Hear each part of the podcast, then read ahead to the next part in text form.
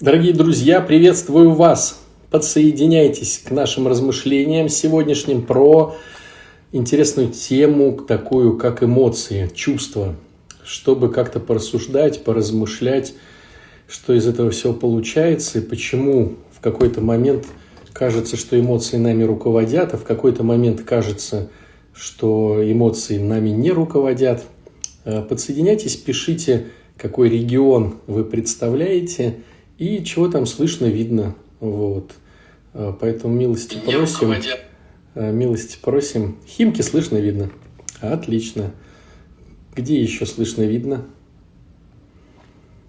Чтобы так. Друзья, присоединяясь сразу же активно пальчиками, чего слышно, чего видно. Вот. Давайте, не стесняйтесь, чтобы потом время не терять. Хорошо, хорошо. Ну чего, тогда начнем. В Минске тоже. В Минске тоже, вероятно, слышно и, и видно. И в Таганроге. Хорошо. Итак, смотрите. Э, сначала я начну с момента, э, чтобы мы разобрались, откуда берутся эмоции.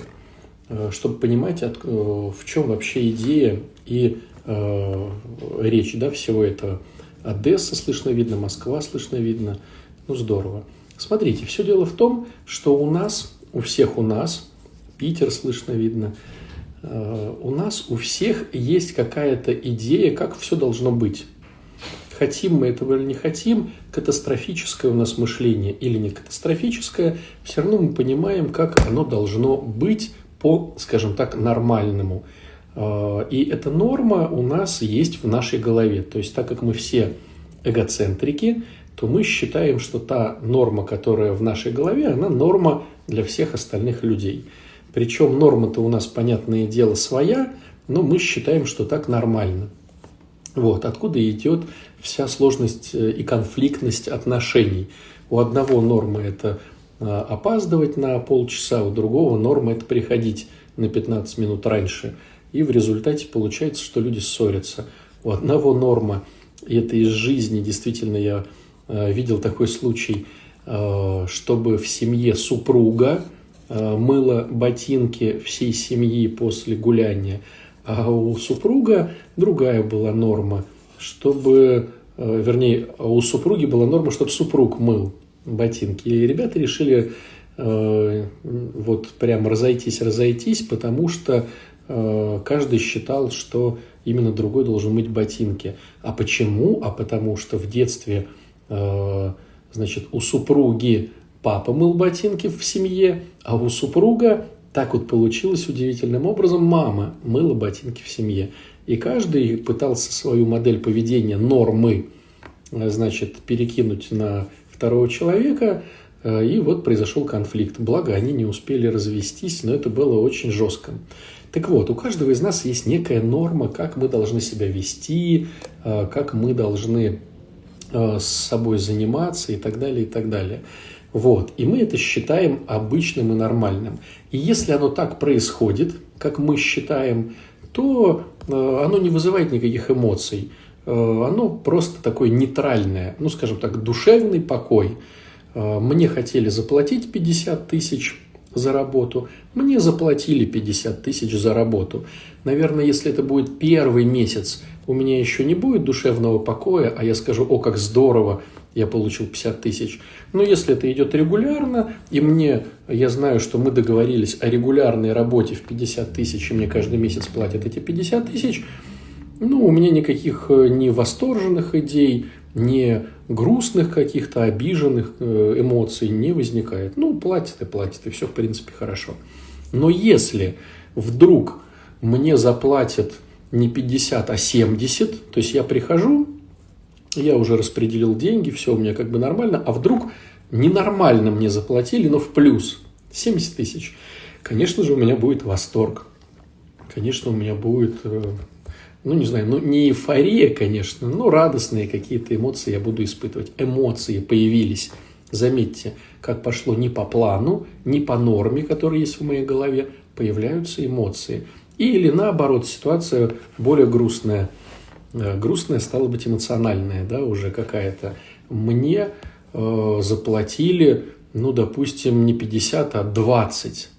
И грамотно объяснили, что где-то я вот не пришел вовремя, где-то я вот не отметился, где-то я не по протоколу, и мне заплатили 20. Хотя, в принципе, я понимаю, что они ненормально это сделали, придирались неправильно, с моей точки зрения. Э, сейчас вот хитрят, то есть неправильно себя ведут, с моей точки зрения. Заплатили мне некие 20 тысяч. Конечно, у меня будут тоже эмоции. А какие у меня будут эмоции? У меня будет раздражение, у меня будет злость, у меня будет негодование, ну, в зависимости от того уж, как я там раскочегарюсь. Вот, поэтому первый момент, который мы видим, оказывается, что эмоциональная сфера возникает при моменте, когда что-то идет не так, как я ожидал. Если я э, ожидал, и это идет так, как я и ожидал, то у меня, ну, так, как и есть, душевный покой. А вот если оно пошло в разрез моим ожиданиям, неважно, в плюс э, или в минус, у меня появляется некий эмоциональный план, э, на котором я уже начинаю существовать. Вот. Получается, оказывается, что э, вот эмоции, э, да, ну и реакции, естественно, эти эмоции, там, где-то я захлопаю в ладоши, а где-то я там кого-то могу даже ударить или оскорбить, или там как-то вот э, высказаться как-то нелестно, да, реакции. Реакции идут от эмоций, а эмоции, получается, идут от неисполненных ожиданий. То есть, когда я в своей жизни что-то ожидаю, и это не совпадает с моими ожиданиями, реальность, то возникают эмоции. Причем, чем больше разница э, между тем, что я ожидал, и то, что я получил, э, тем больше у меня будет, э, чем больше у меня будет эмоция, да. То есть, смотрите, допустим, ожидал 50, дали 55. Ну, там, ну, прикольно. Дали 60, о, ничего себе, а дали бы 100 или там 150, да, там был бы какой-то даже восторг. Вот, хлопание в ладоши как реакция и так далее. И наоборот крутим, да. Ожидал 50, дали 45 и сказали, что я где-то что-то. Ну, я, конечно, ну, там нету злости, гнева, там есть небольшая обида такая. Вот. Э, если было бы 35, это было бы уже раздражение.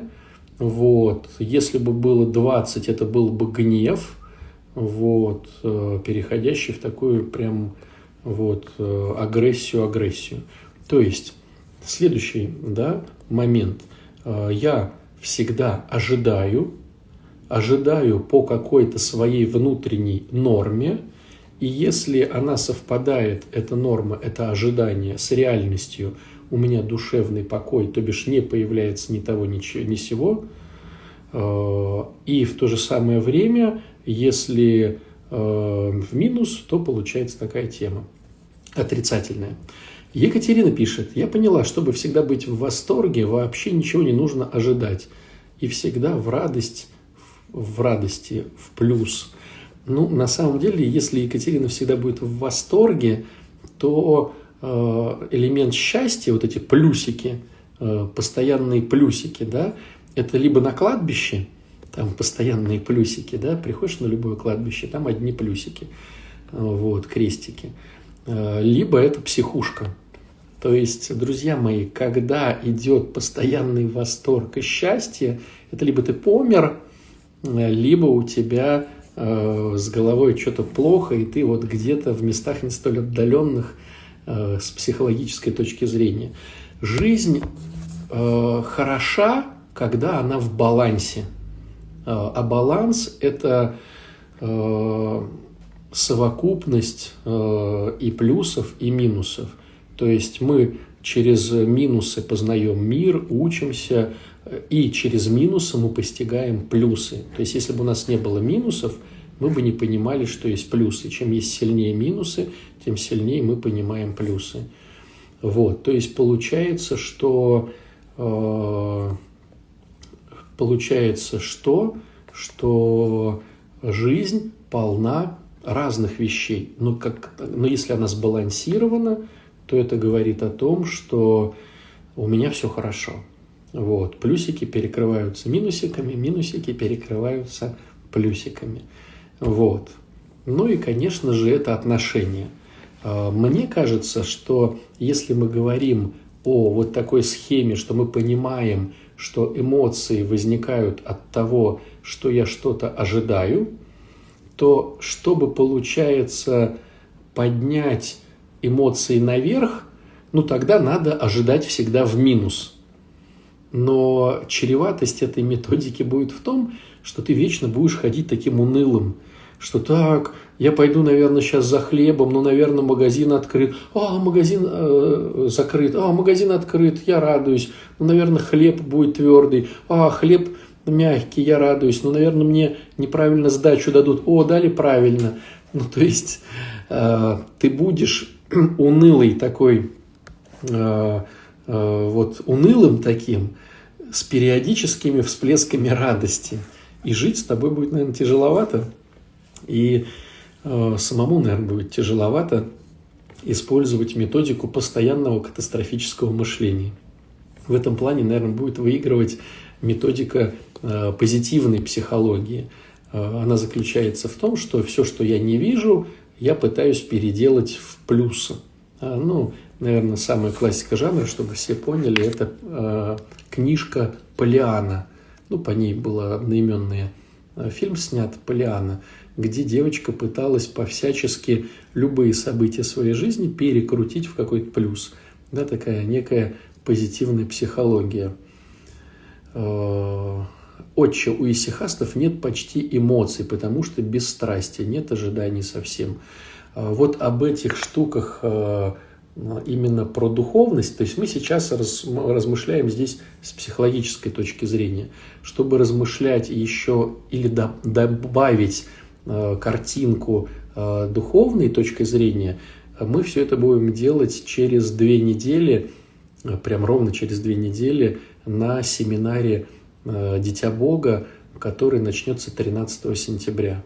Вот. И там два месяца мы будем рассуждать и в том числе про важную тему именно отрицательных эмоций, потому что очень многие люди ходят очень долго в храмы, э, там пользуются какими-то качественными инструментами, э, вот, э, такие как причастие, исповедь, общая молитва. Но не получается этими инструментами хорошо забить свой гвоздь осуждения. Вот, инструменты качественные, а, значит, э, мы сами по себе некачественные. И об этом мы будем говорить. Почему и как сделать так, чтобы инструменты работали во все оружие. Но сегодня не про это, друзья. Вот. А, а как найти себя? Проследите момент, чтобы всегда-всегда... Так, про найти себя тоже, друзья, сегодня не эта тема. А, это мы будем... А, это на целеполагание. Это на целеполагании все делается. Моя проблема в том, что я точно не жду от людей пакостей, а тут раз и прилетает. Ну, то, что ты не ждешь от людей пакостей, это просто говорит о твоей немудрости – вот, а, а не от твоей духовности. Вот. Но сейчас будет, наверное, разговор про то, а, как постараться не ожидать. вот я бы с этой стороны бы зашел. А, я бы с этой стороны зашел. То есть смотрите, что получается. Как только мы начинаем ожидать, то оно в большей степени не начинает соответствовать реальности. Объясню почему. Если, допустим, давайте возьмем опять же этот пример про 15 тысяч, о, про, про 50 тысяч. А, если вы на работе, допустим, получаете 50 тысяч, то, казалось бы, вы вроде не должны ожидать того, что сейчас э, дадут там меньше или больше, 50 и 50. Но это в теории – в практике все получается по-другому. Все дело в том, что мы сами по себе эгоцентристы. То есть мы хотим, чтобы мир крутился вокруг нас, вокруг наших правильно-неправильно, вокруг наших хорошо-плохо. мы это считаем нормой и естественностью. Так вот, сложность эгоцентризма или его побочным эффектом эгоцентризма является некая формула, э, на которую мы постоянно попадаемся. Она называется «больше, лучше, по-другому». То есть получается, что любой человек, какой бы он ни был, он всегда хочет больше, лучше и по-другому. Опять же, с духовной точки зрения мы это можем рассмотреть, но на марафоне Дитя Бога, а вот с психологической точки зрения, вот это лучше, больше, по-другому, постоянно от эгоцентризма. То есть, когда я получаю 50 тысяч рублей, уже какое-то время я хочу больше, лучше и по-другому. Почему? И вот здесь вот мозг начинает искать, как бы оправдать мне вот эту тему больше, лучше, по-другому. Неважно, что я хочу, я все равно себя оправдаю. Допустим, зарплата. Вроде бы договорились за определенное э, значит, действие, связанное со временем, получает человек определенную зарплату. Договорились? Договорились. Руку пожали друг другу? Пожали. Э, там в договоре зафиксировали, зафиксировали, спросили друг друга, ты доволен? Каждый, допустим, сказал, что доволен. То есть все честно, все честно. Но проходит месяц, проходит другой, и мозг начинает говорить, ему же надо оправдать, почему ты теперь хочешь там 60 тысяч, э, вот, и поменьше работать, вот, и чтобы к тебе лучше относилось начальство, больше лучше по-другому, да, вот эту схему. То есть схема вмонтирована, и мозг должен ее оправдать, чтобы оказаться красавчиком и спокойно заснуть. Э, и я начинаю думать, ну я же в принципе все равно делаю лучше, чем они хотели. Но они дали мне еще больше нагрузки, хотя обговаривали изначально вот эту. А вот здесь вот мне пришлось немножко задержаться на работе. Да и вообще в соседней фирме это стоит 100 тысяч рублей. А меня как лоха развели, значит, поймали меня на том, что я вот э, не понимал ничего в расценках, и дали мне эти 50 тысяч. А тут вот на рынке я смотрю, Вася получает за это 70, Нюра получает 80, а вообще по чесноку эта работа стоит 100. Так я буду сам себе говорить потихонечку, потихонечку.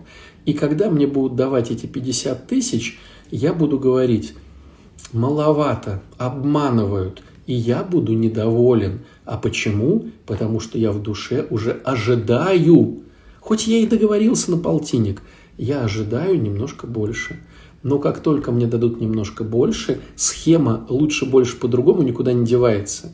И поэтому э, у меня будет э, новая претензия. Но это все понятно, но это все понятно, но все-таки 75, а потом и сотки будет мало а потом человек увольняется э, с чувством врага и с претензией, э, что а как же вот э, мир вас терпит.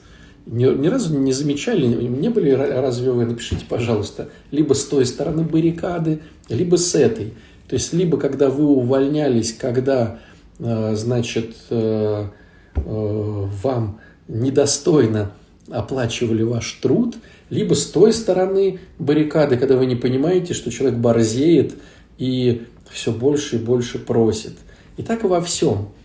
Самое сложное, деньги-то ладно, да, с деньгами как-то можно разобраться, а, а вот с отношениями, вот здесь получается очень сложно. То есть, ну, допустим, самый простой пример.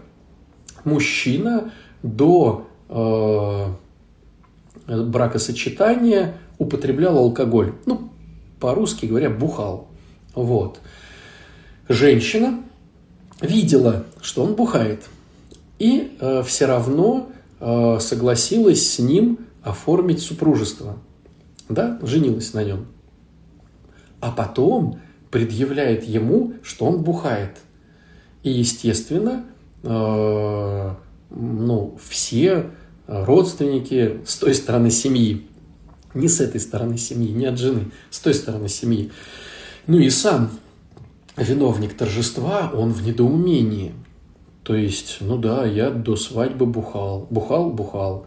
Вот, я сейчас бухаю, бухаю, бухаю. А почему ты на меня сейчас обижаешься? То есть вот э, что пошло не так? А я думала, что когда ты меня полюбишь, ты ради меня изменишься и перестанешь, и э, открываем, значит, двоеточие, курить, э, ругаться матом, применять, э, значит, физическую агрессию, э, бухать, там, э, хорошо зарабатывать, вот, что еще там, ну там, как-то еще, да, то есть получается, что я думала, что потом э, он будет что-то там. Ну, а с чего? С того, что ты меня полюбишь и все изменится. М-м, понятно. Или, допустим, бывает даже ситуация, человек обещает. То есть человек, чтобы все было хорошо, имеет свойство врать. И он начинает обещать. Слушай, выйдешь за меня замуж, будешь жить как в сказке. Э, будешь, значит, то, будешь все. Но, друзья мои, э, что мы первый раз родились, и что мы попадаемся на ситуацию, когда люди первый раз для вас соврали, или, допустим, вы никогда не использовали этот суперинструмент для решения своих проблем. То есть вы никогда не врали. Но когда вы врали, это вы врали, а когда теперь оказывается, что ваш супруг или супруга врет, или ребенок, то это как бы вроде как бы чудовищно. Да нет, ну все врут. Все врут. А, кстати, почему врут? Это на дитя Бога. Вот. И как от этого избавиться? Вот. А если супруг раньше был открыт, а теперь раздражается на все и не разговаривает нормально, как тут реагировать? А это, друзья мои, очень хорошая тема про отношения. И у нас есть целых два семинара-марафона про отношения. Один прошел недавно, целую неделю шел, а другой будет «Счастливая женщина» пять месяцев идти. Поэтому милости просим, там будем разбирать. Как бухал, так и бухает даже больше. Но сейчас все сопровождается белугой. Конечно, э, если бы вы э, ради интереса заглянули в Google или когда не было Google еще в какую-то штучку, то увидели бы, что заболевание прогрессирующее, оно не э, деградирующее, да, оно, ну, оно деградирующее, но в смысле оно в прогрессии, да, а не в уменьшении. Да, прогрессирующее заболевание. Если раньше бухал без белуги, то теперь с белугой, э, вот, или с чем-то еще. Вот, поэтому что, друзья? А, кстати, вот, да, Борис пишет, видеть батюшку, а не только слушать, как в марафоне, это здорово. А, да, мы будем э, Дитя Бога проводить ВКонтакте, вот, поэтому увидите меня э, очень много. Вот, площадка ВКонтакте более подходит для длительных семинаров, чем э, площадка в Телеграме, к сожалению, пока. Попробовали в Телеграме неделю – и то все-таки ВК выигрывает пока. Вот. Поэтому, друзья мои, я бы все-таки остановился на теме не ожидать, понимая, с другой стороны, что мозг будет меня разводить, и все равно я буду ожидать. Почему? Потому что я буду хотеть больше, лучше и по-другому. Да, Дитя Бога будет идти, ну, не два месяца, два по четыре. Вот. 8 э, недель. 8 недель будет идти. 2 по 4, 2 по 4 недели. Да, клуб, а клуб останется в Телеграме, да. Вот. Так вот, друзья мои, что получается? Получается, что э, надо учиться не ожидать. Я пошла в программу, муж не хочет не бухать. И если меня это не устраивает, нужно разводиться. Так оно так, как он выбор сделал. Немножко неправильно. Э, если он пока не хочет э, не бухать, надо применить разные инструменты. Вот. Допустим, очень хорошая работа по созависимости может убрать этот конфликт. Вот. А как понимать о том, что не ожидать? А вот все надо учиться не ожидать. Идешь навстречу, вроде бы договорились, Вроде бы человек 20 раз перезвонил, Вроде бы ему это важнее встреча, чем тебе. Учись не ожидать. Приехал на встречу, человек не пришел. Э, у тебя всегда есть книжечка, которую почитать. Э, да, запись будет. Э, книжечка, которую почитать, письма, на которые ответить, смс, которые нужно как-то проштудировать. То есть задача нигде никогда не обломаться. То есть ты всегда понимаешь, что если не так, то ты все равно выиграешь. Вот. Но этому надо учиться. Почему? Потому что мозг к этому не приспособлен. Так как, опять же, повторюсь, у нас вмонтирована в наш внутренний мир схема «лучше, больше, по-другому», то мы всегда будем на нее попадаться. Э, всегда будем попадаться. И чтобы не попадаться, надо быть в осознанности. Э, а какой сайт нового храма батюшки? Кто-то знает. Э, в, в ВК пока он есть только новый сайт. ВКонтакте есть информация на наших всех сайтах, ну, на то. Этому я научилась в Египте. Там тебя всегда почти обломали, особенно по времени. Здесь и сейчас осознанность помогает не ожидать. Э, а мечтать можно же иногда. Мечтать, конечно, можно, и даже мечтать нужно. Но задача не обламываться, когда мечта не совпадает с реальностью. Вот о чем речь. Мечта помогает нам сформировать э, цели, к которым мы будем идти. Э, вот.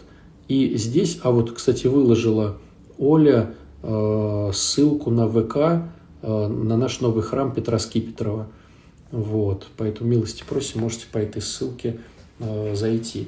Так вот, что получается, и имейте в виду, что после, после эфира Инстаграм убирает, к сожалению, все, все комментарии, к сожалению. Вот ВКонтакте остаются, а в Инстаграме, к сожалению, исчезают.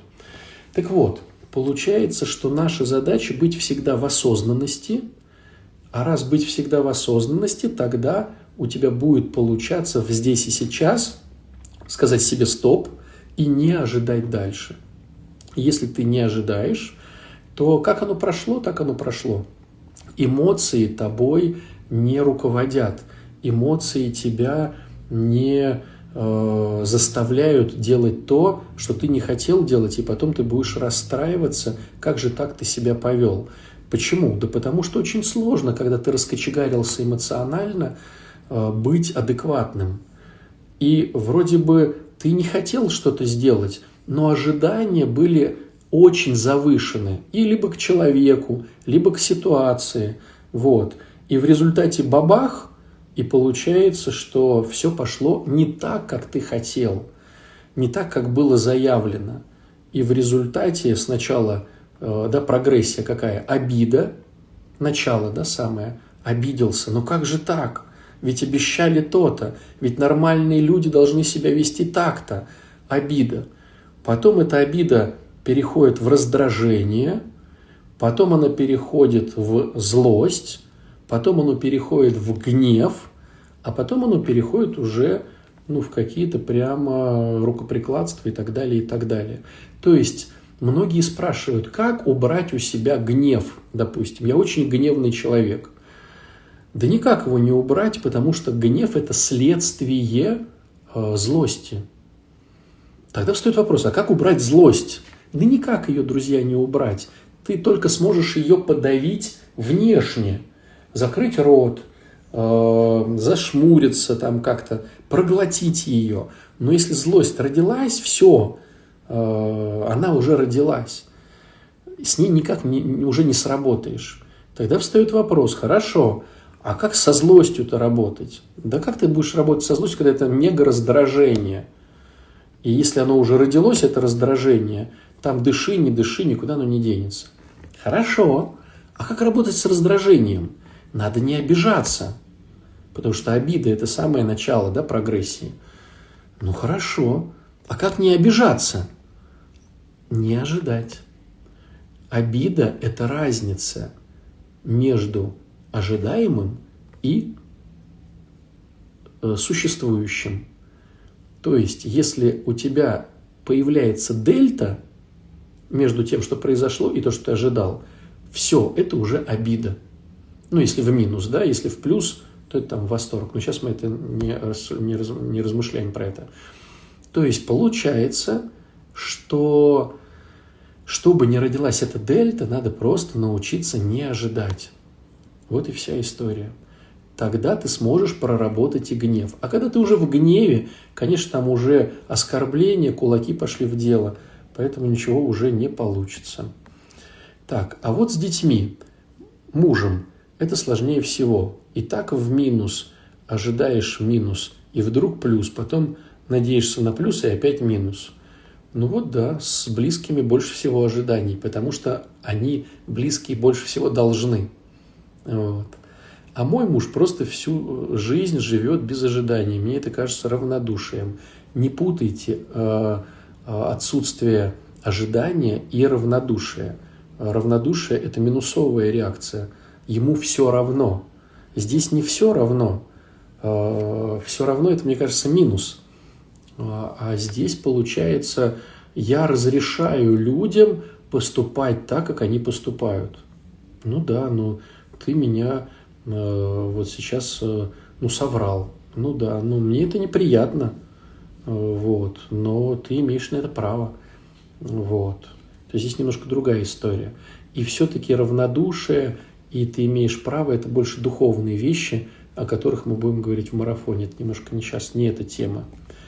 Муж в постоянке не употребляет, но на встречах с коллегами, если начал, то остановиться не может. Ну, не может и не может.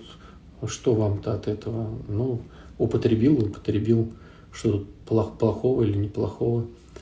А, я прошел марафон и в одном из эфиров нашел у себя признаки СОЗы, но у меня нет жены. Как же я могу быть созависимым? А, созависимость – это не то, что я живу с зависимым человеком, или созависимость – это не то, что у меня были в, роду какие-то зависимые люди. Созависимость – это некий момент реакции на окружающую среду. Вот. А, и поэтому а, созависимость э, рождается от деструкций, деструкций, взятых из семьи и укрепленных как модель поведения уже во взрослой жизни. Вот. То есть, это не, то есть э, эта деструкция может родиться от употребляющих родственников, а может родиться и, и от неупотребляющих родственников. Почему? Потому что употребление – это последняя стадия деструкции. Очень многие люди не доходят до последней стадии там, употребления алкоголя и наркотиков. Но это не значит, что у них нету э, какой-то деструкции. Вот. Муж уехал впервые в командировку на несколько месяцев, ощутила спокойствие и безопасность. Вот. Я поняла, спасибо, про долг бли, ближних. Точно, так, так, так, так, так. А можно переключиться как-то на ожидание от себя. На ожидание от себя. Все можно, друзья. Если мы находимся в осознанности, то мы можем на все переключиться, как нам будет хотеться. Вот. Э, как нам будет хотеться, на все можем переключиться. Э, напоминаю, да, сейчас э, марафон «Дитя Бога» начинается 13 сентября, и у нас есть прекраснейший проект по работе с созависимостью. Он называется «Реабилитационный центр для созависимых» имени святого Иосифа Обручника. Почему обручника? Потому что у святого Иосифа это получилось быть рядом с Божьей Матерью, помогать ей, но не подключаться деструктивно. Поэтому вот молимся ему. А где это найти? У меня а, в Инстаграме, а, в подписках есть э, Центр Святого Иосифа Обручника. А вот Борис спрашивает, а стоит ли пройти Иосифа Обручника или может еще сил не накрыть? а может еще сильнее накрыть. Я бы работу с созависимостью предлагал даже в школе. Почему? Потому что э, надо понимать свои деструкции и надо понимать, как из них конструктивно выходить. Э, многие даже не понимают, что они делают не так. То есть живут одинокими, не сдруживаются, а если сдруживаются, то теряют или выбирают те странных друзей. Ну, очень много такого. Вот. А если я понимаю, в чем у меня ну, неправильность, что ли, так сказать, да, не совсем правильно, да, э, потому что неправильность – это оценка, ну, не конструкция, скажем так, не конструкция. Хотя тоже, что такое конструкция? Для кого-то что-то конструкция, для кого-то что-то не конструкция. Ну, скажем так, с христианской точки зрения, да, конструкция, вот так вот скажем. Вот. А тогда можно понимать, что с этим делать. Поэтому я бы рекомендовал реабилитационный центр э, для всех людей. Вот. Расскажите немного о марафоне «Дитя Бога». Э, слушайте, мне кажется, что «Дитя Бога» создан все-таки для людей, которые уже выцерковлены. Э, конечно же, он будет очень полезен невыцерковленным, но изначальная его идея была, чтобы исправить некие, в кавычках, дефекты э, выцерковленных людей. То есть, когда выцерковление пошло по языческому пути. Вот. Э, хотя, конечно же, для людей, которые еще э, не в теме церкви, конечно, это же было бы даже очень здорово. То есть переучивать э, хуже, чем учить э, первых людей. Да? Вот если, допустим, человек занимается фортепиано и уже неправильно пальцы поставил, то переучивать сложнее, чем с нуля. Поэтому э, и для тех, и для других э, это было бы очень даже замечательно. Э, проходит и для мужчин, и для женщин в формате ВК 8 недель Э, для верующих и неверующих э, в теме размышлений. Вот и все. Вот. Э, а будут разные уровни доступа на Дитя Бога. Наверное, будут, да. Сейчас формируется команда. Хочу, чтобы была прям команда по разным направлениям была. Ну, сейчас все заранее объявим. Еще две недели. Но всегда семинары очень интересные. Поэтому, в принципе, э, для людей, кто э, не в теме наших марафонов, ну, это, наверное, важно. А для тех, кто в теме, все равно понимают, что чтобы не вписались, все очень классно и полезно. Вот. Поэтому просто доверьтесь, что и это будет, опять же, классно и полезно. Вот. Вот. Э, у нас в Украине ВК отключен. У нас очень много э, ребят с Украины участвуют. Просто вам нужно в телефоне похитрить немножко и отключить там некоторые настройки, которые ваши, вашу геопозицию.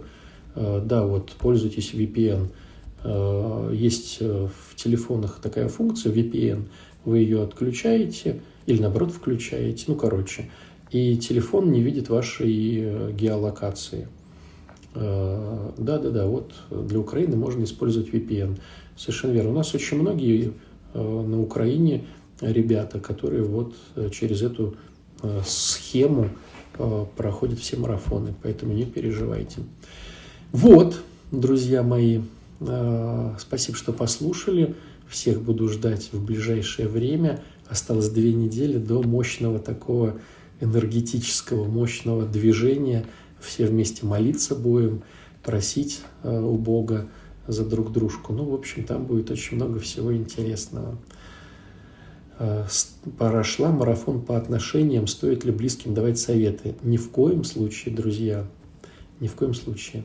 А мусульманам как воспринимай, восприятие будет? Э, мне кажется, вообще никогда не было недовольных. Не было недовольных никогда. У нас проходили и э, неверующие, и мусульмане проходили, и иудеи проходили. Вот. Ну, кто-то проходил как ознакомление просто, кто-то проходил для себя как понимание, что там у христиан. Вот. Кто-то так проходил. Ну, то есть, не знаю, пока недовольства не было. Все будет полезно. Спасибо вам большое, друзья, что послушали. Всего хорошего. Пока-пока.